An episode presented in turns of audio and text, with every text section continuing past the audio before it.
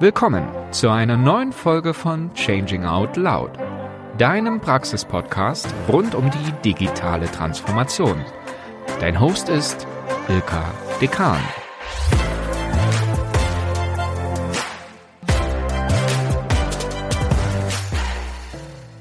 In dieser Folge spreche ich mit Matthias Bergmann über die Transformation seines großen Bäckereibetriebes. Gemeinsam mit seinen Geschwistern und seinem Vater leitet er das Familienunternehmen mit rund 400 Mitarbeiterinnen und Mitarbeitern in Frömmstedt-Thüringen. Als das Unternehmen 2015 begann, stark zu wachsen, nahmen die Aufgaben zu. Es wurde extrem stressig. Eine 60 bis 70 Stunden Woche war eher die Normalität statt die Ausnahme. Irgendetwas musste passieren. So wurde 2017 die gesamte Organisation sukzessive verändert, und zwar vor allem hinsichtlich der Kultur und der Zusammenarbeit. Mittlerweile wurden übergreifend thematische Circle geschaffen, Projekte werden agil angegangen und das Zusammenspiel aller Rollen hat sich stark verändert. Auch die von Matthias. In dieser Folge berichtet er, was es beispielsweise heißt, loszulassen und Menschen bei Entscheidungen wirklich zu beteiligen. Der 39-jährige Familienvater lebt übrigens schon immer in Frömmstedt und der Duft von frischem, leckeren Brot begleitet ihn schon sein ganzes Leben. Eigentlich wollte er direkt nach dem Abitur und der Wehrpflicht studieren, entschied sich dann jedoch, nach einem Ferienjob in der Bäckerei, seine Meisterausbildung zu absolvieren. Ein Studium im Bereich Marketing und Kommunikation folgte und so war der Weg geebnet, das Familienunternehmen als Teil der Geschäftsführung in die Zukunft zu führen. Zum Ausgleich zu seinem Job geht Matthias gerne in Konzerte, denn er brennt leidenschaftlich gern für die Musik. Ich freue mich sehr, dass Matthias Bergmann hier mit uns seine Erfahrungen zu so einem tiefgreifenden Wandel in seiner Organisation teilt und dabei praktische Ideen und Ansätze für die Transformation von mittelständigen Unternehmen mitgibt.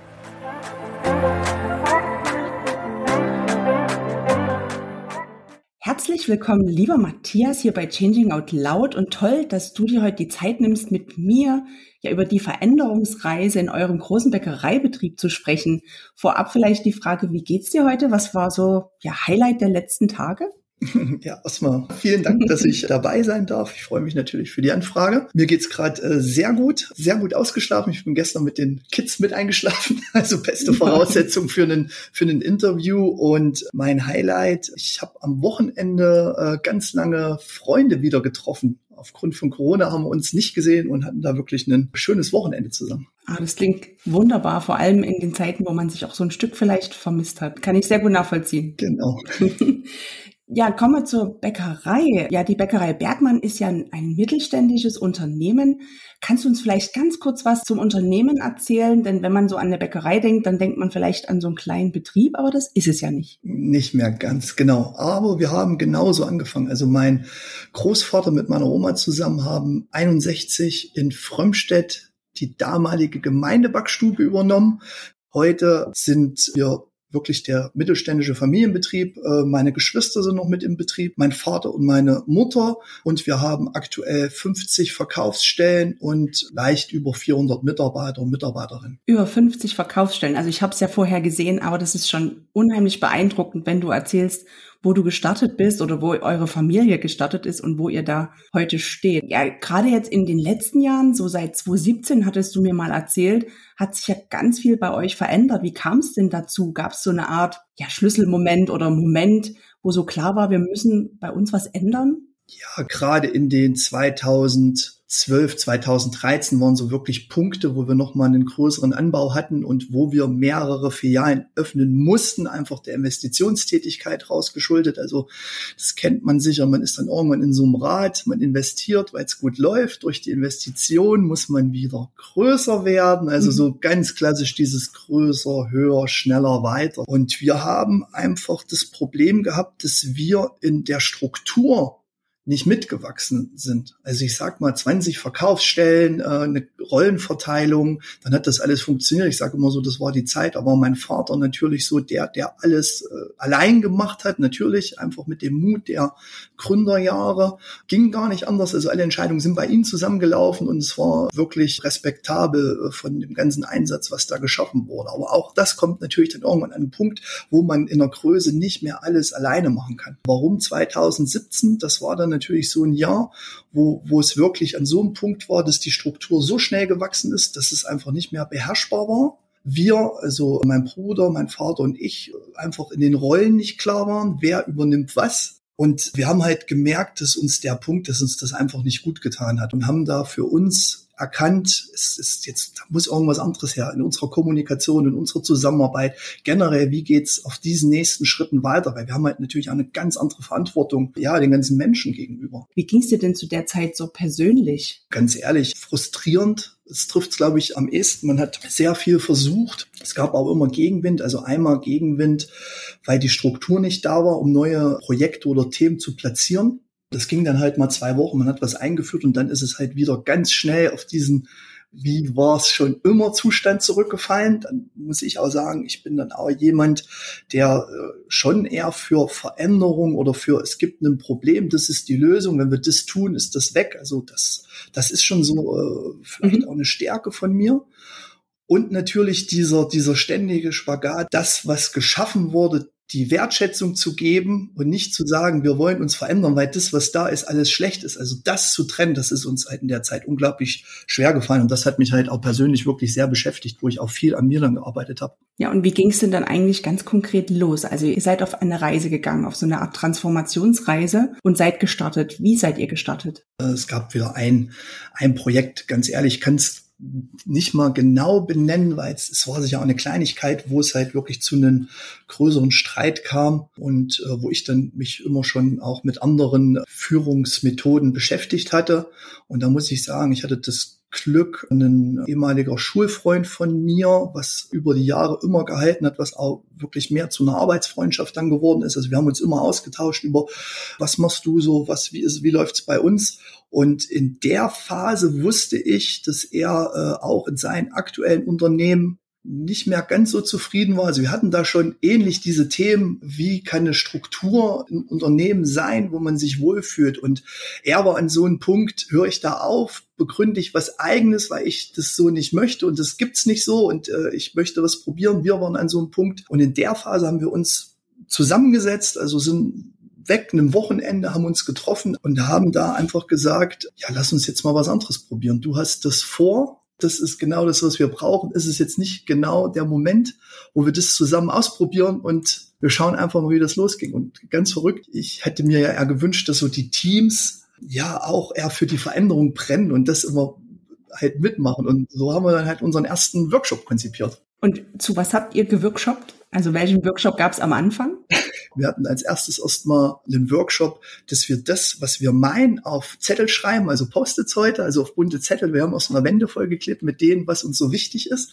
Dann hatten wir mit, mit Lego-Stein einfach mal locker so ein paar komplizierte Themen angegangen. Ähm, ja, ist wahrscheinlich auch schwierig. Jetzt weiß ich, das nennt sich dann Design Thinking. Also solche mhm. Elemente waren da drin. So sind wir gar nicht los.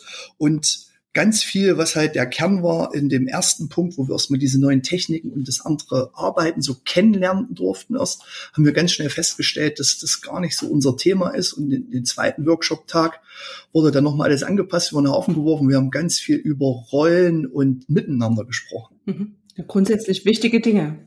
Genau, und das war dann so ein wichtiger Moment auch, wo ich dann, ja, dann durfte ich mal 30, 40 Minuten mal aus dem Raum. Das war auch dann so eine Erkenntnis und dann ist zurückgekommen ja, nicht ausreden lassen, zu schnell, immer zu weit und äh, ja, perfektionistisch. Also kam halt auch schon extreme Themen, wo ich an, an mir erstmal, oh krass, habe ich, hab ich ja gar nicht so gesehen. Und äh, vielleicht dazu mal vorher, wie lief so eine, ich sag mal, einmal in der Woche hatten wir so eine Versammlung, wie lief das ab? Wir haben uns dann zusammengesetzt und haben halt, nee, nicht wir, äh, ich habe 40 Minuten ein Protokoll verlesen mhm. und der Rest durfte dann vielleicht, wenn es hochkommt, noch mal zwei, drei Minuten was dazu sagen und dann nächsten Mittwoch, Mittwoch war das immer, ging es weiter und da war also ein Frustlevel, ja, man ist nichts erledigt. Das war gar kein Zusammenarbeit, es war einfach nur Stress. Ich habe so gesagt, wir waren eigentlich die perfekten Chaos-Manager. Wir haben so lange gewartet, bis irgendwas kam, bis wir nicht mehr konnten mhm. und haben das dann versucht zu ändern. Also so habt ihr quasi früher gearbeitet. Und wie arbeitet ihr heute zusammen? Wie gestaltet ihr Zusammenarbeit bei euch? Genau, und dann natürlich durch diese Workshops, klar, beim ersten Mal ist man euphorisiert, das hat natürlich zwei, drei Wochen angehalten. Mhm. Wir sind dann zurückgekommen und haben überall bunte Zettel hingeklebt und haben erzählt, dass wir mit Lego eine Filiale der Zukunft gebaut haben. Hat jetzt im klassischen Familienumfeld auch erstmal nicht für Jubelschrei gesorgt. Das hat ja doch auch, äh, weiß nicht, ein paar Euro hat's gekostet. Was aber extrem war und jetzt heute uns den Weg geebnet hat, dieses Miteinander und dieses Verständnis, füreinander. Das ist halt durch diesen Workshop stark gewachsen. Wir waren in dem Jahr dann noch auf drei weiteren Workshops und das ist vielleicht jetzt so als Einleitung, wie arbeiten wir heute zusammen. Also wir haben heute Teams. Aus dieser Workshop-Atmosphäre hat sich ein großes Team gegründet, was ich sage einfach mal, was so die Führungsrollen, die dabei waren, also viel Verkaufsleitung, Personal, Teamleitung und äh, die Rollen, die drin waren, nach einem Jahr haben wir gemerkt, ah, das sind komplexere Themen und äh, wir haben ja noch mehr Leute, die mitgestalten und haben auch gleich gemerkt, dass wir aus diesem großen Team vier äh, Kompetenzteams oder äh, sowas würde ich sagen. Also wir haben jetzt ein Team Standard, ein Team Personal, ein Team Technik und ähm, ein Team Vertrieb. Mhm. Das hat sich gegründet. Aktuell baut sich noch das Team Backstube und Team Versand auf, was noch wichtige Punkte bei uns sind. Wir haben eine Nachhaltigkeitsbeauftragte mhm. Und aktuell sind wir dabei, über die Teams mit allen Mitarbeiter und Mitarbeiterinnen abteilungsübergreifend in Form von Arbeitskreisen zusammenzuarbeiten. Mhm. Also das, äh, das hört jetzt nicht auf. Da ist jetzt eine Führungsrolle in einem Team und die entscheidet, wie was läuft. Im besten Fall ist in dem Team gibt es ein Projekt, einen Arbeitskreis. Ich sage jetzt einfach mal, es gibt die, den Arbeitskreis Qualität, wo es, wir sind in einer Bäckerei, mhm. wo es halt wirklich um, wie ist die Produktqualität beschaffen ist. Und da sind dann auch wirklich aus der Backstube Leute mit angebunden und natürlich ganz wichtig aus den Verkaufsstellen, die es jeden Tag ja sehen und auch verkaufen. Und so haben wir es wirklich geschafft, einen Weg des Miteinanders äh, zu begründen. Und in dem Zusammenhang wird ja immer gern von Hierarchieabbau mhm. gesprochen. Mhm. Also es war halt wirklich bei uns vorher, es gab halt äh, vielleicht ich als Hauptverkaufsleiter, dann gab es die Bereichsleitung und dann gab es eine Filialleitung. Und dann wurde halt was festgelegt und die Bereichsleitung hat dann halt alles in die Filialen. So ist es halt. Jetzt ist es halt wirklich so, dass wir nach Themenbezug vorher uns austauschen und schon wirklich alle die Möglichkeit haben, die möchten, dass sie mitgestalten können. Ich würde das jetzt gerne noch mal ganz konkret verstehen. Nehmen wir mal diesen Arbeitskreis Qualität, von dem du gerade gesprochen hast. Wie muss ich mir das vorstellen? Also wie werden dann ganz konkret dort Themen angegangen zum Thema Qualität? Und hast du vielleicht auch mal so ein konkretes Ergebnis, was dadurch entstanden ist für uns? Mhm, genau, wir haben, der Arbeitskreis ist ja dann schon gegründet, der ist jetzt da. Da sind aktuell circa 20 äh, Mitarbeiter und Mitarbeiterinnen, größtenteils aus dem Verkauf mhm. drin und natürlich aber auch aus der Backstube, die es konsequent umsetzen können. So, da treffen wir uns jetzt einmal im Monat online per Zoom. Da gibt es eine ganz klare Agenda haben dann äh, dort Breakout Rooms und haben wirklich immer ähm, im Vorfeld gibt so ein, wie so einen kleinen Agenda-Steckbrief, wo wir uns äh, verständigen, was äh, dort passiert. Ganz konkret geht es da jetzt zum Beispiel drum, was waren in den letzten vier Wochen gravierende Produktmenge, also bei den Backwaren. Mhm. Dass wir halt sofort ein Feedback haben aus dem Verkauf, also jetzt mal was ganz Banales, die Pfannkuchen hat die Füllung nicht gepasst. Wir haben so eine Station bei uns, da ist ein, also so ein Sensor, dass die halt wirklich alle gleich gefüllt sind mit der gleichen Menge. Und da war es halt so, wenn da zwei Pfannkuchen zu schnell gelaufen sind, dann hat der das nicht erkannt und da war immer nur einer gefüllt. Und aus dem Verkauf kam immer das, ja klar, ich, äh, der Gast bezahlt für seinen Pfannkuchen und hat im schlimmsten Fall äh, einen ohne Füllung. So, und das war halt ein längerer Prozess. Und dann wird sich halt ausgetauscht. Äh, die Backstube hat erstmal die Info. Die wissen es ja erstmal gar nicht, dass das passiert ist haben daraufhin nachgeschaut, was los war, konnten das Problem identifizieren und wir haben halt innerhalb von zwei Wochen so ein großes Thema halt erledigt. Und was jetzt ganz besonders ist in diesem Arbeitskreis, es hat sich sehr selbstständig diese Gruppe zueinander gefunden. Die haben einen Austausch, eine Kommunikationsplattform sich selbst ausgesucht und selbst gewählt, mhm. wo jetzt zum Beispiel, wenn in der Verkaufsstelle, kann ja mal passieren, das Brot ist zum Beispiel zu dunkel. Dann wird es dort in die Gruppe reingeschrieben alle Arbeitskreisteilnehmenden sehen das, können selber schauen, wie ist es denn bei mir? Und es gibt sofort ein Feedback. Zwei, drei ganz greifbare Sachen sind, wir haben dadurch natürlich schon auch mal äh, Produkte sperren können, weil die Qualität nicht so war. Also wir hatten zum Beispiel mal einen Kuchen, der nicht richtig durchgebacken war, weil der im falschen Backprogramm war. Konnten wir sofort eine Info schreiben, konnten das stoppen, noch bevor quasi die Gäste das kaufen und dann vielleicht eine Menge Beschwerden einhageln oder die unzufrieden sind, weil äh, da komme ich nicht mehr, da war der Kuchen nicht durchgebacken.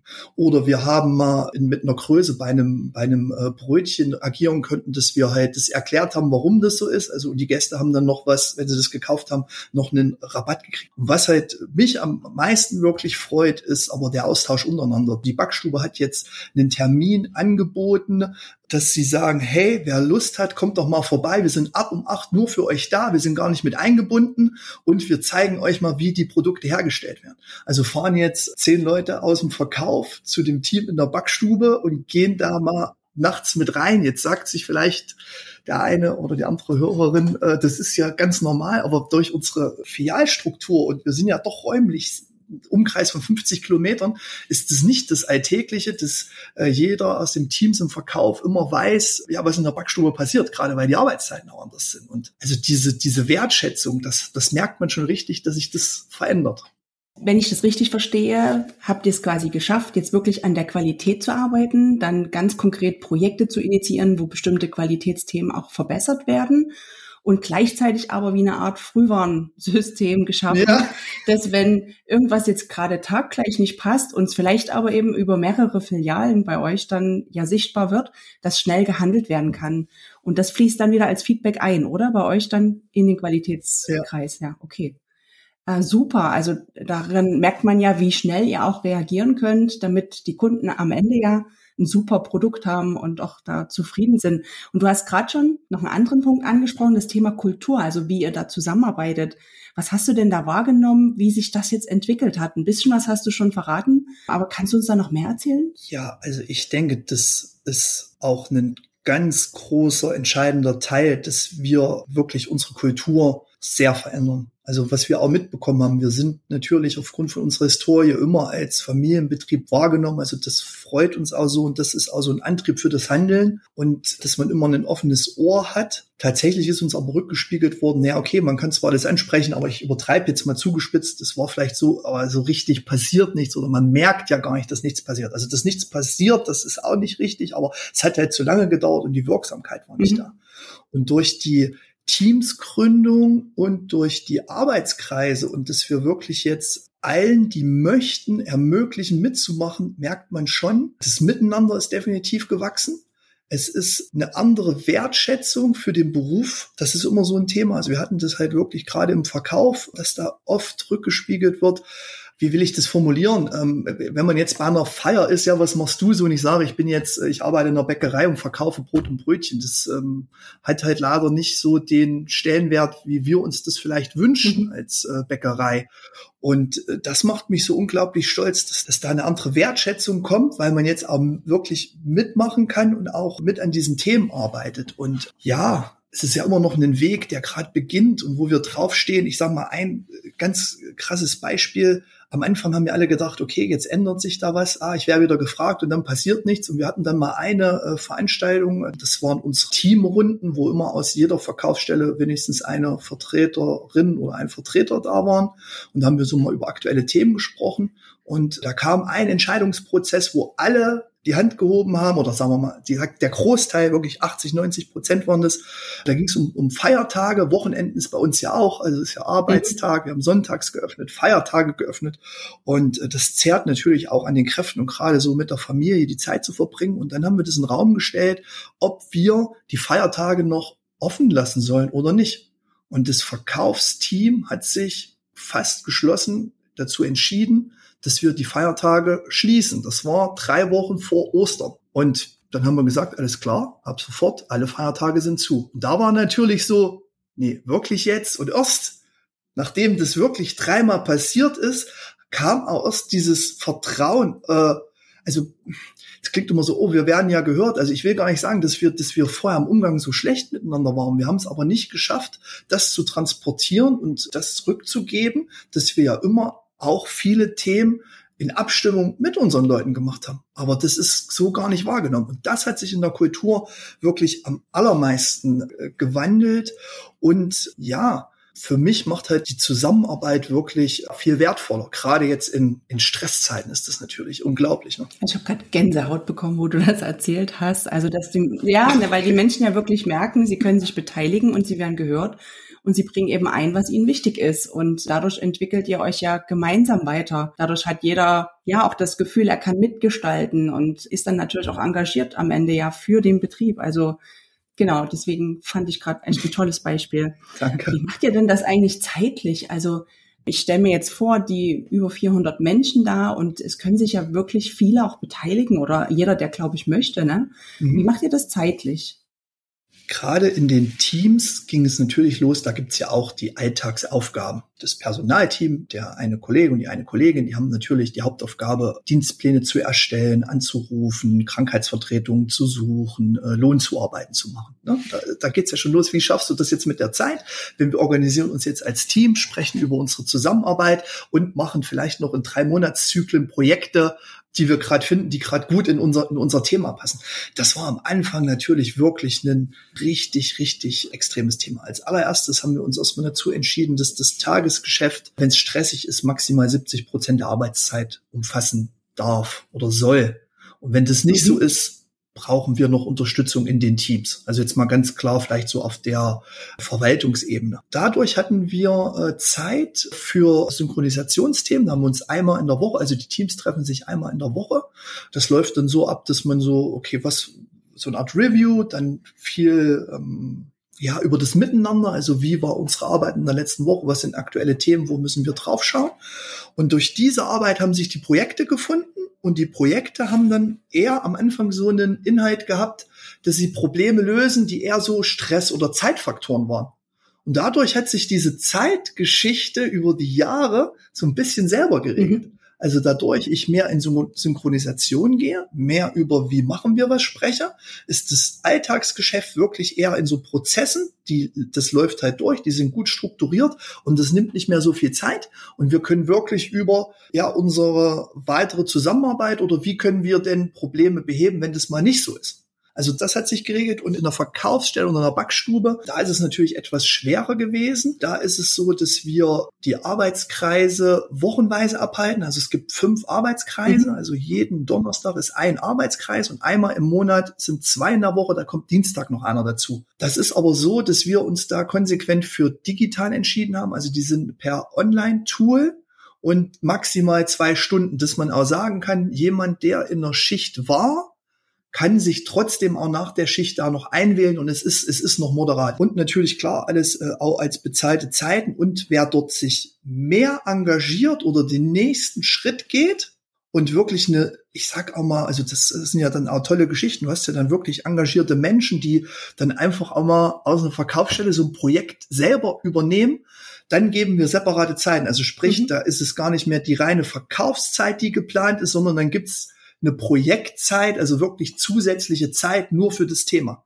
Das führt so weit, dass wir ein Aus- und Weiterbildungskonzept auf den Weg bringen konnten. Das nennt sich dann bei uns, das ist so das Trainee-Konzept. Also leider vielleicht mal noch ein ganz kleiner Ausblick bei uns im, im Bäckereihandwerk. Wenn ich äh, Bäcker oder Bäckerin bin, kann ich meinen Meister machen oder vielleicht sogar so ein Brotsommelier, was ganz mhm. neu ist. Also eine, eine, eine tolle Erfahrung und habe da vollkommen viele Möglichkeiten bis hin zum Vorteigkurs oder Sauerteigkurs oder äh, französisches Landbrot. Also da gibt's so breit gefächert Deutschland oder international weit Kurse, die ich machen kann und dieses Handwerk auszuleben.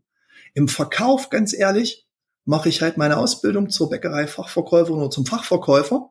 Und dann ist in diesem Ausbildungszweig Schluss.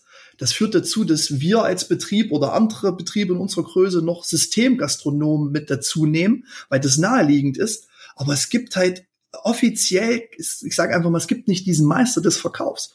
Das Teampersonal hat sich dann ein eigenes Außen- Weiterbildungskonzept überlegt, wo wir jetzt so eine Art Trainee-Programm haben und da ist es perfekt mit der Zeit. Es sind drei Blöcke und je Block bekomme ich einen zusätzlichen Außenweiterbildungstag mehr. Also ich starte vier Tage im Verkauf, einen Tag Außenweiterbildung. Mhm. Im zweiten Block sind es drei Tage im Verkauf, zwei Tage Außenweiterbildung. Also die, dieser Verkaufsanteil, dieses Tagesgeschäft wird sukzessive immer mehr runtergenommen und der neue Teil Eigenorganisation und Projektarbeit wird immer hochgenommen. Und so haben wir das auch wirklich geschafft, dass wir das nicht nur sagen, sondern auch den Mitarbeiter, Mitarbeiterin im Verkauf oder in der Backstube oder im Versand äh, machen. Also habt ihr quasi richtige neue Entwicklungschancen ja für die Menschen bei euch im Unternehmen geschaffen. Jetzt kommt so ein Stück der Unternehmer in mir hoch. Also in dem Sinne, dass jetzt vielleicht der ein oder andere denkt, na, rechnet sich denn das dann noch für euch? Aber da hast du bestimmt eine gute Antwort. Am Anfang, wo wir mit den neuen Rollen angefangen haben, hat es natürlich dazu geführt, dass unsere Personalkosten gestiegen sind.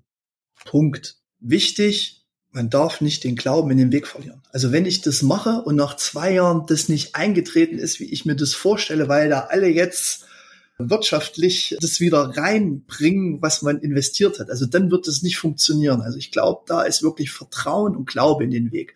Das hat bei uns wirklich gedauert und zum Glück hatten wir auch die Rahmen Bedingungen und die Voraussetzung, einfach wirtschaftlich gesund zu sein. Das ist halt nicht, ich bezahle jetzt drei Monate mehr Geld oder gebe Außen- Weiterbildungstage, jeden zehn Prozent und dann habe ich sofort in sieben Monaten das Ergebnis. Also das ganz hart, diese Erfahrung haben wir auch nicht gemacht. Also das war ein Prozess mhm. 2017 bis 19, gut, Corona sowieso noch ein bisschen anders, wo wir wirklich erstmal in den Aufbau der Strukturen, Zeit, Ressourcen, auch ganz neue Jobs, die du erstmal finden musst und Rollen. Also wir brauchen jetzt Moderatorinnen und Moderatoren. ja, äh, das, die hat man ja nicht. Also das kostet erstmal Geld. Auf der anderen Seite, den Menschen bei uns gefällt's gerade hier ähm, wo auch vielleicht in unserer Branche das Thema Fachkräftemangel oder äh, alternativen Perspektiven ein Thema ist, ähm, wo ich auch Bäckerkollegen und Kolleginnen kenne, die in der Backstube äh, gar keinen mehr finden, übertrieben gesagt. Also ähm, ist es dann wirklich so, dass uns das dann mehr Geld gekostet hat. Aber das braucht ganz viel Vertrauen in die Sache. Ja, ich glaube, ihr habt auf mehreren Dimensionen einiges geschafft. Sei es die Beispiele, die du aus dem Qualitätsthemen mitgebracht hast, sei es auch, dass die Mitarbeiter ja vielleicht auch mit Leidenschaft ganz anders bei euch arbeiten, weil sie halt die bestimmten Rahmenbedingungen haben und weil sie gefördert werden, sich beteiligen können. Also es ist ja nicht immer nur der rein finanzielle Aspekt, sondern das ist ja eine nachhaltige Entwicklung, die ihr da auch angeht. Gerade hatte ich nochmal Nachhaltigkeit gesagt. Das ist ja auch ein Herzensthema von dir und zwar in allen Facetten. Wir hatten ja im Vorfeld schon mal drüber gesprochen und ich bin über was ganz Großartiges bei euch im Unternehmen gestolpert, ein Nachhaltigkeitsprojekt. Du hast doch schon gesagt, ihr habt eine Nachhaltigkeitsbeauftragte. Und das ist, glaube ich, auch nur entstanden, weil ihr halt so anders zusammenarbeitet. Erzähl uns doch mal, was da passiert ist.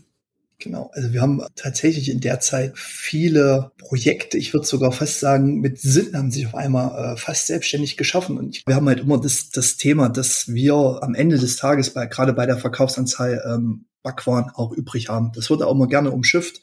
Leider gehört es irgendwo dazu. Wenn wir zum Beispiel auch in Supermärkten sind, haben die besondere Öffnungszeiten teilweise bis 21, 22 Uhr.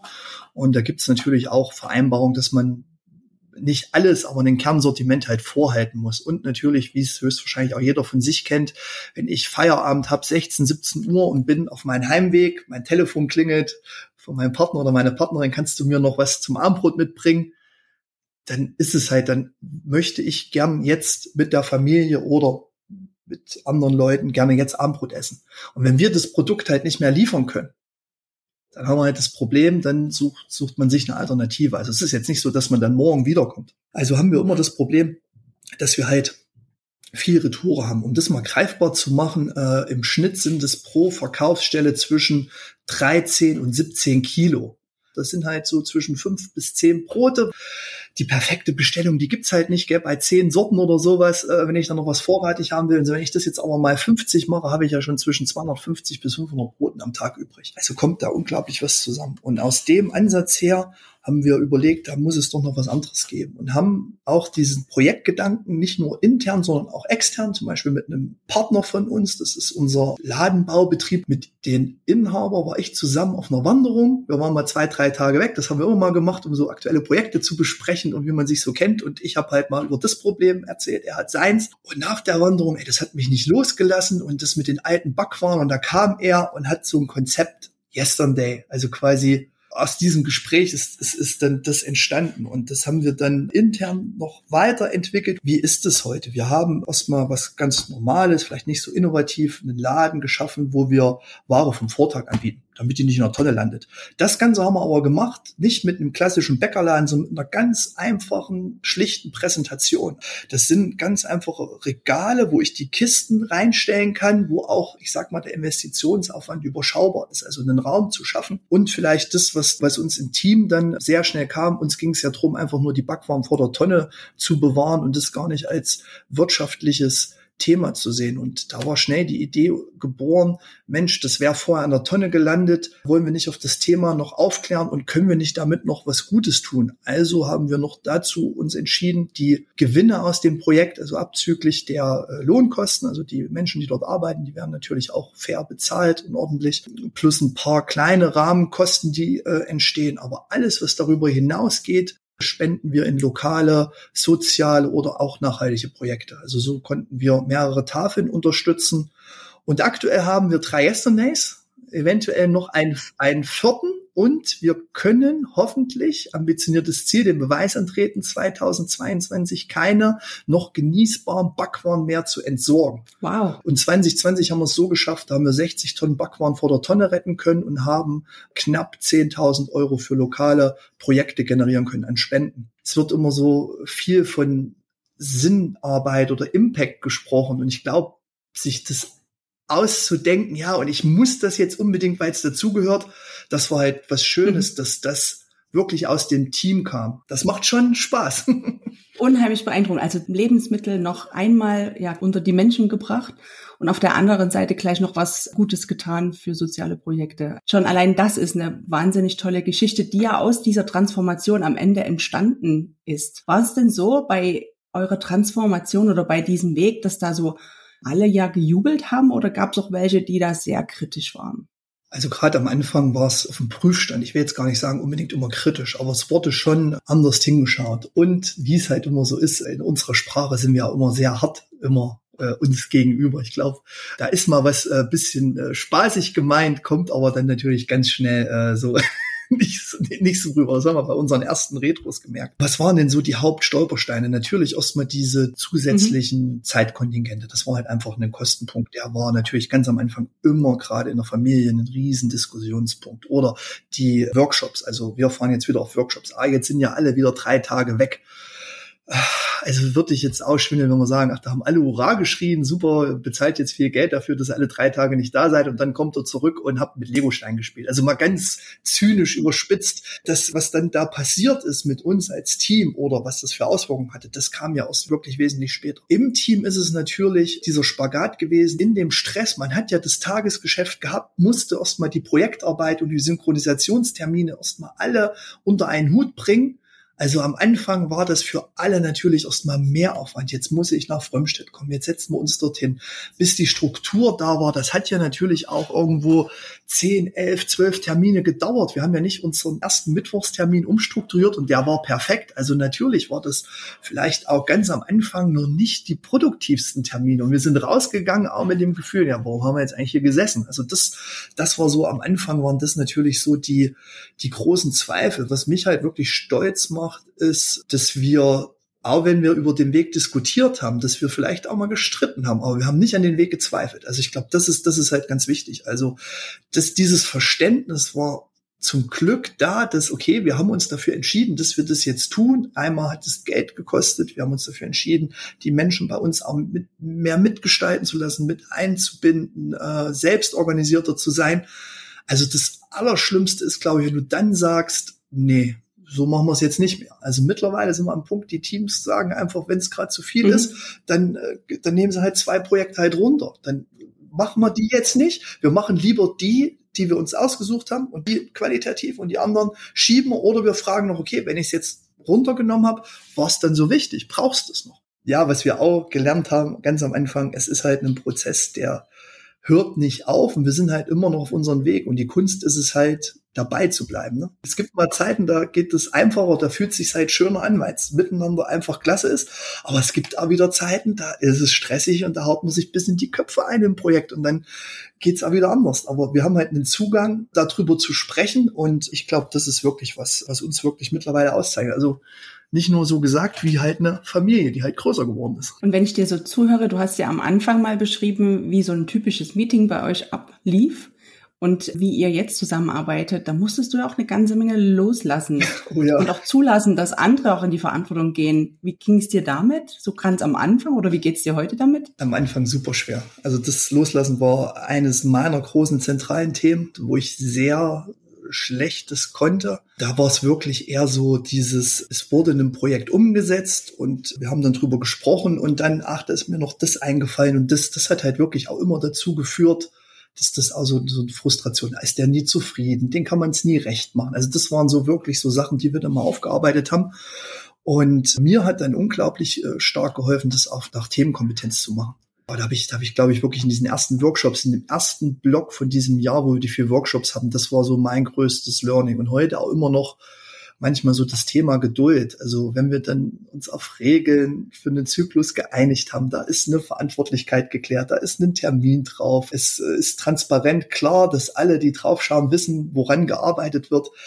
Es ist auch immer noch mal das Loslassen, wenn das mal nicht passiert, weil das ist mir halt auch schon wichtig. Also trotzdem zu wissen, was, was ist aber in dem Loslassen dieses, dieses Vertrauen, also das brauchst du dann. Und das sind halt so gute Projekte. Und dann ganz ehrlich, also da hätte ich zehn Jahre gebraucht, um die Projekte jetzt umzusetzen, was die Teams gerade machen. Also das ist ja immer das. Also das Loslassen hat ja auch positive Aspekte. Wenn vorher dann halt so eine mhm. 70, 80 Stunden Woche in meiner Rolle normal war, gibt's jetzt auch mal äh, die geregelte 40 Stunden Woche. Also das hat ja auch seine Vorteile, gerade mit Bezug auf die Familie. Ne? Genau, also nicht selbst und ständig, sondern auch geregelt und genau. mit Verantwortung ein Stück abgegeben. Sehr gut. Gibt's was, was du mit deinem heutigen Wissen rückblickend auf die letzten vier Jahre anders machen würdest, wenn ihr nochmal neu starten würdet? Habe ich wirklich auch viel am Anfang drüber nachgedacht. Am Ende bin ich ganz ehrlich, ich hätte mir das auch heute immer noch nicht vorstellen können, wo das hinführt. Ich würde ich würde es genauso wieder machen. Und wenn du jetzt noch mal ganz zurückblickst auf deine Erfahrung aus diesen Zeiten, aus diesen verrückten Zeiten ja auch ein Stück weit vielleicht, was sind so für dich ähm, Top drei Voraussetzungen, damit so eine Transformation gelingen kann? Also was magst du uns da mitgeben, den Hörerinnen und Hörern da draußen? Das aller, allerwichtigste Vertrauen. Das ist so ein bisschen abgedroschen, dieses Wort sicher. Ich weiß auch nicht, das hat ja jeder auch eine andere Bedeutung zu dem Wort sicher, wenn er das hört. Aber das ist eine Grundvoraussetzung.